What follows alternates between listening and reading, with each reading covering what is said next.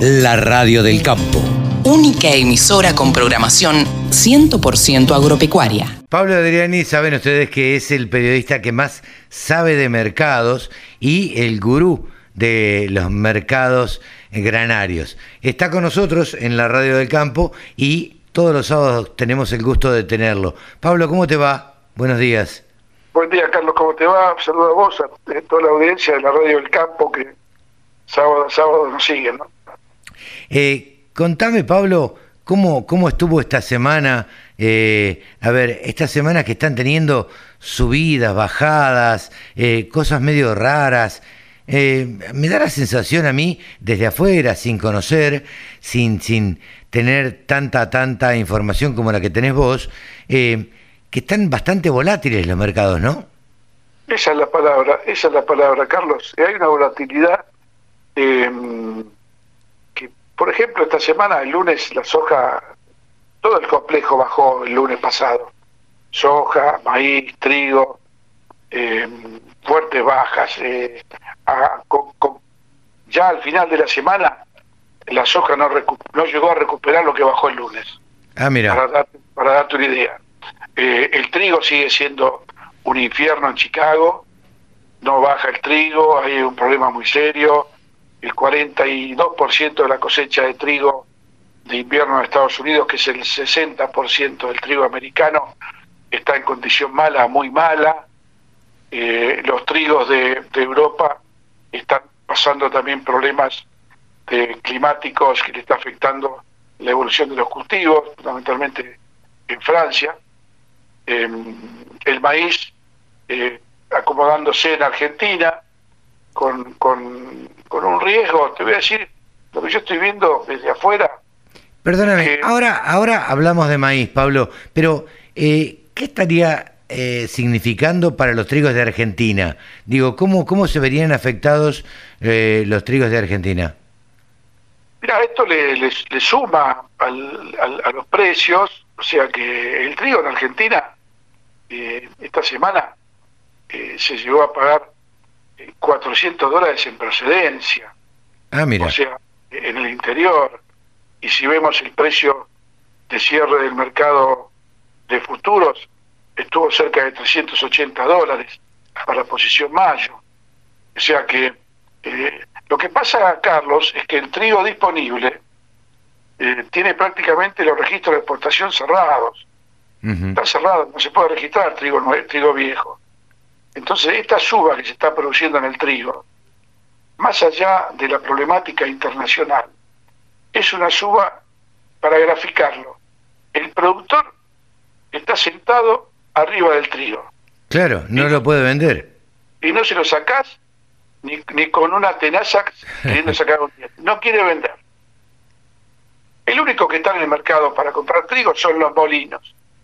Y los molinos tendrían que comprar de acá al empalme de la cosecha nueva 500 mil toneladas por mes. Eso te da cerca de 150, 170 mil toneladas por semana. Los molinos están comprando 70 mil toneladas por semana.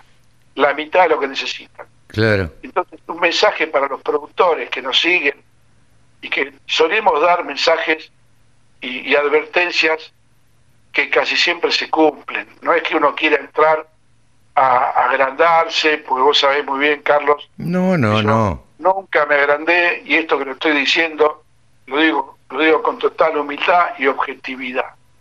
Mi análisis me dice que el trigo va a seguir firme hasta que ingrese el trigo nuevo de la cosecha nueva en Argentina. Claro, Que esto Eh, es allá mm. por el mes de octubre, noviembre. claro. Me estabas contando del maíz. Bueno, que en el caso del maíz, la situación es realmente eh, muy similar a la de trigo, en el sentido de que el gobierno no tiene registrados los registros, pero condiciona los registros de exportación nuevos a que tengas la mercadería comprada, el trigo bajo contrato, el vapor nominado, Claro. y que esté la carga, y que esté la carga dentro de los 15 o 20 días.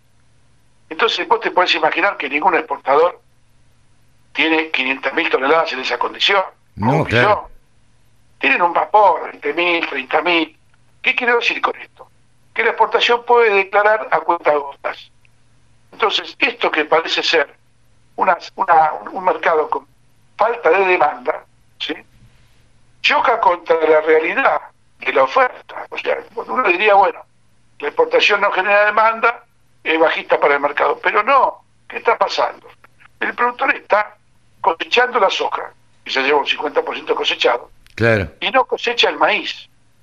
No cosecha el maíz porque, porque el maíz, porque la soja es más, es más riesgosa que el maíz Sí, para claro. dejar en el campo. En cambio el maíz, todos conocemos la planta, dura, seca.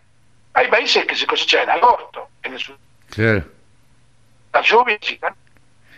Sí, sí, mientras la planta aguante, digamos, uno puede esperar la cosecha. Claro, incluso hay que en Estados Unidos eh, pasa el invierno, queda la planta parada y la cosecha en otro año. Claro. Entonces, eh, es, ese- esa actitud del productor de cosechar soja para seguridad está restando oferta al mercado de maíz. Entonces, fíjate, los primeros cuatro días hábiles del mes de mayo eh, entraban a los puertos 650 mil toneladas de soja y entraron 400 mil toneladas de maíz. Claro. Bastante maíz, aunque parezca poco con respecto a la soja, por la situación que se está dando, que están los países eh, de siembra de cosecha temprana ya están a, están a punto de terminar la cosecha.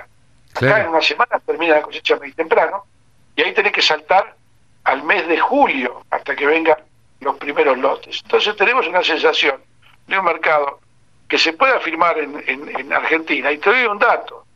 La siembra de maíz en Estados Unidos está en un 14% Ujú. contra el 44% el año pasado.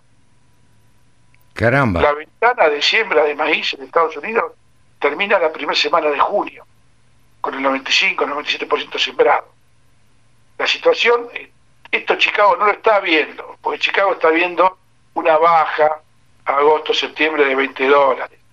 Chicago, increíblemente para mí, que estoy a 12.000 kilómetros de Chicago, y lo lo estoy viendo yo con, los- con los mapas y con los informes de Luda, Chicago está reaccionando como que, como que el maíz no tiene ningún problema en la siembra. Ahora yo saqué la cuenta. Si, si llega a haber una caída del área adicional de 4%, que es un millón doscientas mil hectáreas menos, Estados Unidos entra en corazón, porque la, sí. la producción, la producción cae 30 millones de toneladas.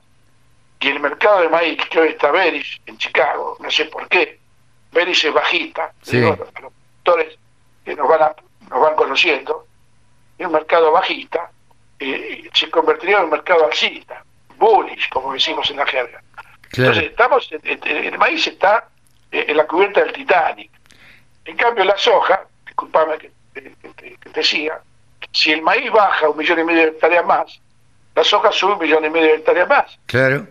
Entonces, esto es bullish para maíz, alcista para maíz, y bearish para soja. Entonces, acá viene la mala noticia de la semana. La mala noticia de la semana. La soja cerró a 420 dólares aproximadamente eh, a, a fines de semana, 4 4.30 para ser más exacto. ¿sí? Pero el precio de paridad de la industria aceitera es 410. Claro. O sea, lo que tendría que pagar la industria para salir hecho y no perder plata es una soja de 410 dólares. Vos me agarrás en un café a solas y te digo, Carlos, de 410 a 400 lo tenés al toque. Claro. Sí, sí, Entonces sí. tenemos acá la primera mala noticia de la semana. La soja puede ir camino a los 400 dólares. Claro. ¿Y qué le dirías vos, Pablo, a... Yo no quiero que, que le des consejos por ahí al, al productor agropecuario porque ese es tu trabajo precisamente, pero así, entre nosotros, ¿vos qué le dirías? ¿Que vendan? Mira, los tips, los tips son distintos. Yo le diría, muchachos, me pagan 400 dólares por tonelada de trigo en procedencia, o cerca de mi campo. Sí. Y no, no, no tengo muchas ganas de, de esperarme y de arriesgar. Por más, que, por más que el trigo va a seguir firme hasta que crece el trigo nuevo, lo mío no es la verdad revelada. Eh, Lo Claro. mío es análisis de que el trigo nuevo vale 40 dólares menos que el trigo disponible en noviembre. El, el tema es el timing, ¿viste? Si vos te conformás con 400 dólares o si vos querés más. Si vos querés más, y bueno, te arriesgás Y claro, que Adrián no es que se equivoque, es que lo que dice Adrián se anticipe y la baja venga antes. claro, pero Correcto. eh, a ver, la timba cuesta también. En la timba podés perder. Exacto. Lo, lo que yo digo, 400 dólares lo tenés. 400 dólares lo tenés. Y, y pienso que va a subir a 430. 430 no lo tenés. Claro. Que quede claro. Una cosa es pienso lo que va a subir. Y otra cosa es lo que me pagan hoy con tanto y sonante. Perdóname, una cosa es lo que deseo que vaya a subir. Exacto, exactamente, con un poquito más de profundidad en la semántica. Y otra cosa es la realidad del mercado, lo que me están pagando hoy. Sí, sí, sí. En el caso del maíz, yo, como yo dudo mucho que Estados Unidos pueda revertir este atraso en las siembras, y sin estar en el terreno, no, no tengo la más pálida idea, no vi ningún mapa de los condados, de los estados. No, está bien, claro, eh, está bien, Pablo, pero eh, vos estás diciendo, para esta misma fecha, el año pasado estaba sembrado el 44% y ahora está solo sembrado el 14%, Exacto. bueno, estaría indicando algo. Y mueve la cola. O sea, en, Claro. ese, en esa indicación es donde decimos, bueno, yo maíz no vendería. No vendería. Claro, Me gustaría tranquilo. Aparte, el mercado de maíz tiene una corrida alcista de julio a diciembre. Ujú, Entonces, con más razón, no lo vendo el maíz tardío. Estamos hablando siempre de maíz julio-agosto. ¿no? sí, sí, sí, claro, Maíz- el maíz disponible lo pueden vender hoy a 260 dólares. sí, es sí, un precio de fantasía.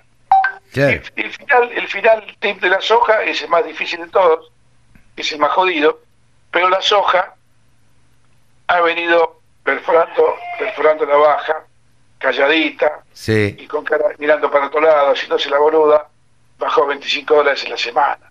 Claro. Ahora recuperó, a fin de esta semana recuperó 4 o 5 dólares, pero el precio de paridad de la industria, que es 410 dólares, que puede ser 400, es un número que asusta. sí, claro, yo, para soja yo te diría, mira, si te pagan 4.30 por soja disponible y te gusta el número y te cierra, sí, sí, te sirve, porque en definitiva hay 35 millones de toneladas de soja en manos de productores y va a haber cuando termine la cosecha sin precio, sin vender. claro. Eh, que- la verdad es que es que siempre nos das estos tips, Pablo, y, y da gusto escucharte. Así que, bueno, nada, la semana que viene eh, volveremos a charlar a ver cómo, cómo siguen los mercados, porque esto da para hablar, claro, da para hablar, da para analizarlo todas las semanas. Exactamente, y muy variable todo, como decía vos, esto es muy volátil. Eh, yo creo que el lunes pasado la baja que hubo en Chicago fue la, la- la liquidación de los fondos. No nos olvidemos que la posición mayo está cerrando, ahora cerró esta semana, y es una típica baja de liquidación de posición de los fondos. Claro. Creo que la semana que viene podemos ver algún, algún tipo de recuperación. Hablando fundamentalmente de maíz y soja. El trigo es un fierro, no va a bajar ni en Estados Unidos ni en Argentina. Pero la soja es la que puede tener alguna chance de recuperación. Claro. Pablo, te agradezco mucho y nos volvemos a encontrar la, la semana que viene. Buenos festejos. Un abrazo y muchas gracias. eh. Saludos a Vicky. Chao, gracias. eh. Hasta luego. Chao, hasta luego.